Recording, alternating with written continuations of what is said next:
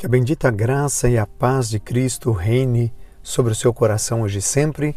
Novamente estamos aqui com o tempo, com a palavra.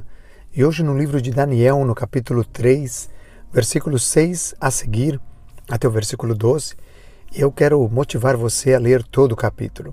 Estou estudando novamente todo esse capítulo e sendo tremendamente é, abençoado através do exemplo daqueles três jovens que foram lançados na fornalha e o Senhor os livrou.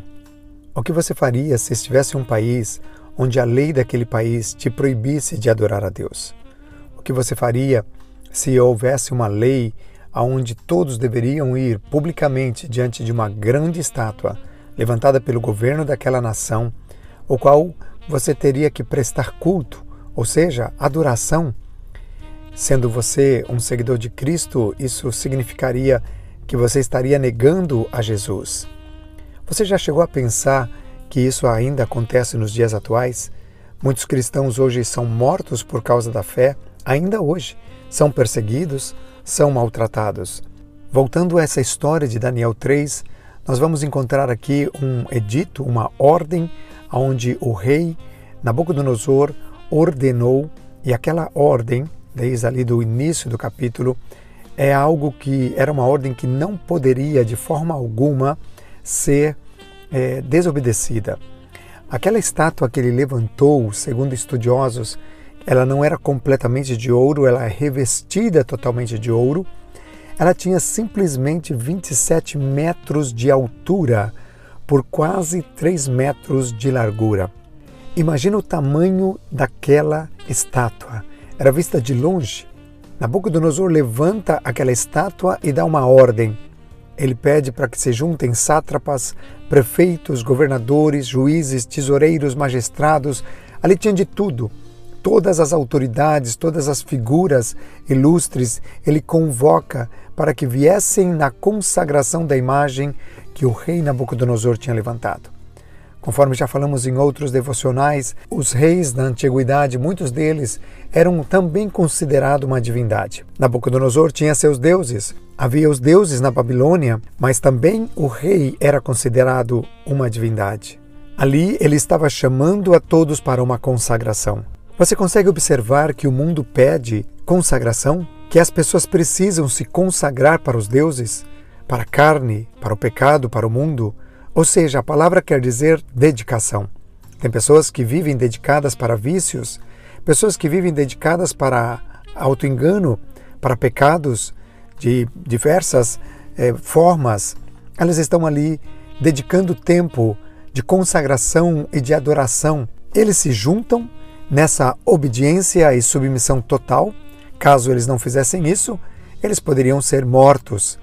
Havia uma imposição não havia uma democracia, nem havia uma liberdade de expressão e menos ainda religiosa. O versículo de número 3 diz que eles estavam de pé diante da estátua. Isso quer dizer reverência. Mas depois, no versículo 5, vamos encontrar que eles se prostraram e adoraram a estátua. E aí nós vamos ver o significado dessas palavras que eles se jogaram ao chão, eles deitaram ao chão de uma forma muito brusca no momento que tocou os instrumentos e a música. Quantas pessoas, mesmo contra a sua vontade, estão sendo jogadas ao chão pela pressão do pecado, pela pressão do mundo, pela pressão do inimigo da alma do ser humano. Há muita pressão. Há pessoas que não conseguem mais ficar de pé, elas caem ao chão e se rendem diante da adoração, à idolatria, diante da obediência ao que o mundo está pedindo. A pressão é muito grande. Imagina, era uma ordem para todo o reino. E é interessante que Nabucodonosor, no verso 4, ele vai pedir que todos os povos, nações e homens de todas as línguas estejam inclinados e prostrados diante da estátua. Aqui eu vejo nitidamente o inimigo trabalhando, Satanás, o anjo de luz que caiu, Lúcifer, que ele entendia muito bem das coisas de Deus. Apocalipse capítulo 7, verso 9 e 12 fala que as nações, as línguas, as tribos, os povos estarão diante do Senhor. Mas aqui, debaixo de uma ação maligna, Nabucodonosor reivindicava a adoração de toda a terra. O anticristo, cujo espírito já está no mundo operando, ele vai reivindicar também a adoração de toda a humanidade. Nós vivemos em dias cruciais onde os adoradores de Jesus Cristo precisam se definir e entender muito bem que existe uma estratégia a nível mundial para oprimir a igreja e oprimir ao mundo. A Bíblia diz: ordena-se a vós, ordena-se a vocês, é uma ordem do rei, não tem como desobedecer. Quando tiver o som da trombeta, quando os instrumentos tocarem, então vocês vão se prostrar e vocês vão adorar. Veja o que o inimigo está usando aqui, usando algo que ele já conhecia lá no céu. Ele era um músico, ele adorava Deus. Você já percebeu o quanto a música mexe conosco? Músicas culturais, música. Você vai para qualquer lugar desse mundo, existe música. E Satanás usa a música e usa os instrumentos para levar-nos longe do Senhor. A música e os instrumentos foram criados para a glória de Deus, mas ele sabe que ele pode usar isso para levar as pessoas à idolatria. E foi ao som desses instrumentos e de toda sorte de música que veio a ordem e todos se jogaram ao chão, se deitaram, foram lançados ao chão pela força da pressão e da ordem imperativa do rei. Ou era ser um não idólatra morto ou permanecer um idólatra vivo. Se alguém não fizesse isso, seria jogado na fornalha de fogo, conforme diz o versículo 6.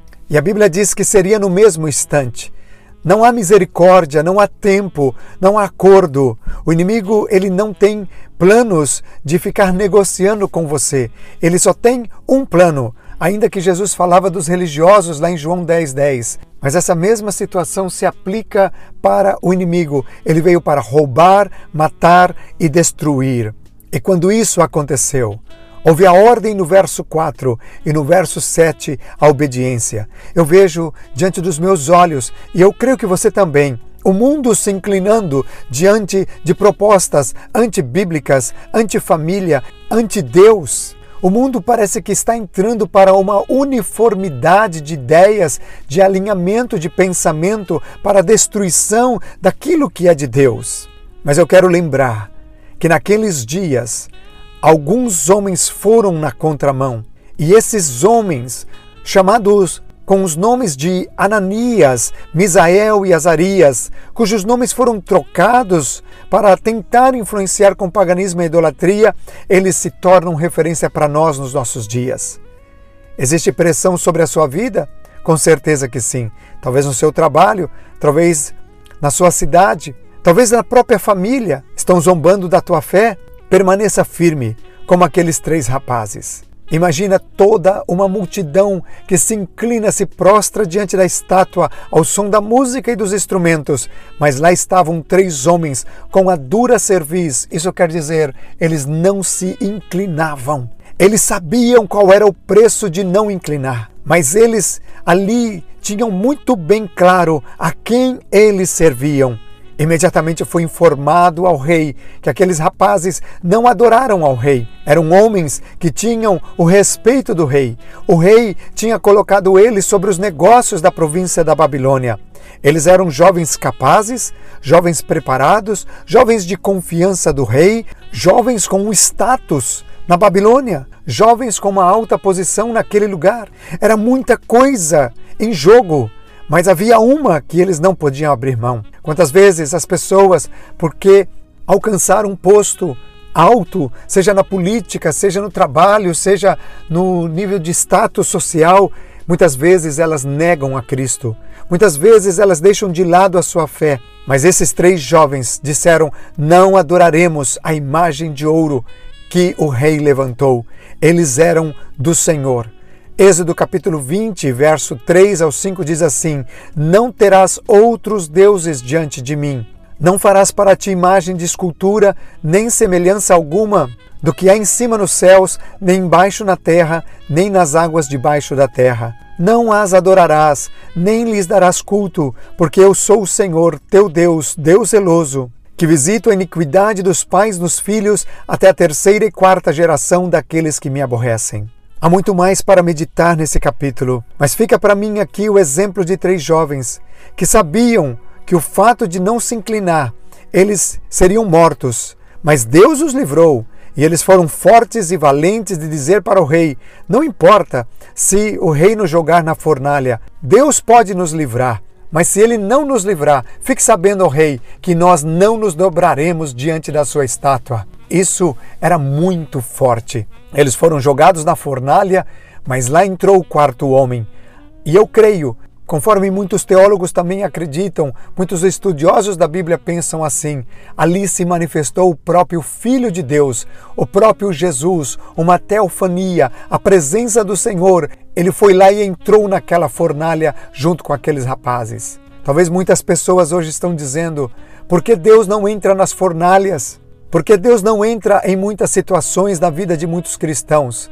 É porque muitos cristãos não entram na vida de compromisso com a adoração ao único Deus verdadeiro. Se você adora Deus em espírito e em verdade, mantém uma vida na presença do Senhor, diante de toda a pressão que vier, nem mesmo a morte poderá separar você do amor de Cristo. Eu quero concluir essa palavra dizendo para você que me sinto extremamente desafiado por esses três jovens e oro a Deus para que Deus use essa palavra de hoje para impactar o seu coração. E quero dizer para você, meu irmão, minha irmã, vamos seguir orando uns pelos outros e nos apoiando na fé em Cristo, para não nos inclinar diante das estátuas, dos deuses, das propostas, das pressões deste mundo, e sabendo que o Senhor pode nos livrar, e se Ele não nos livrar, estaremos com Ele para sempre. Que Deus te abençoe com essa mensagem e até o nosso próximo tempo com a palavra.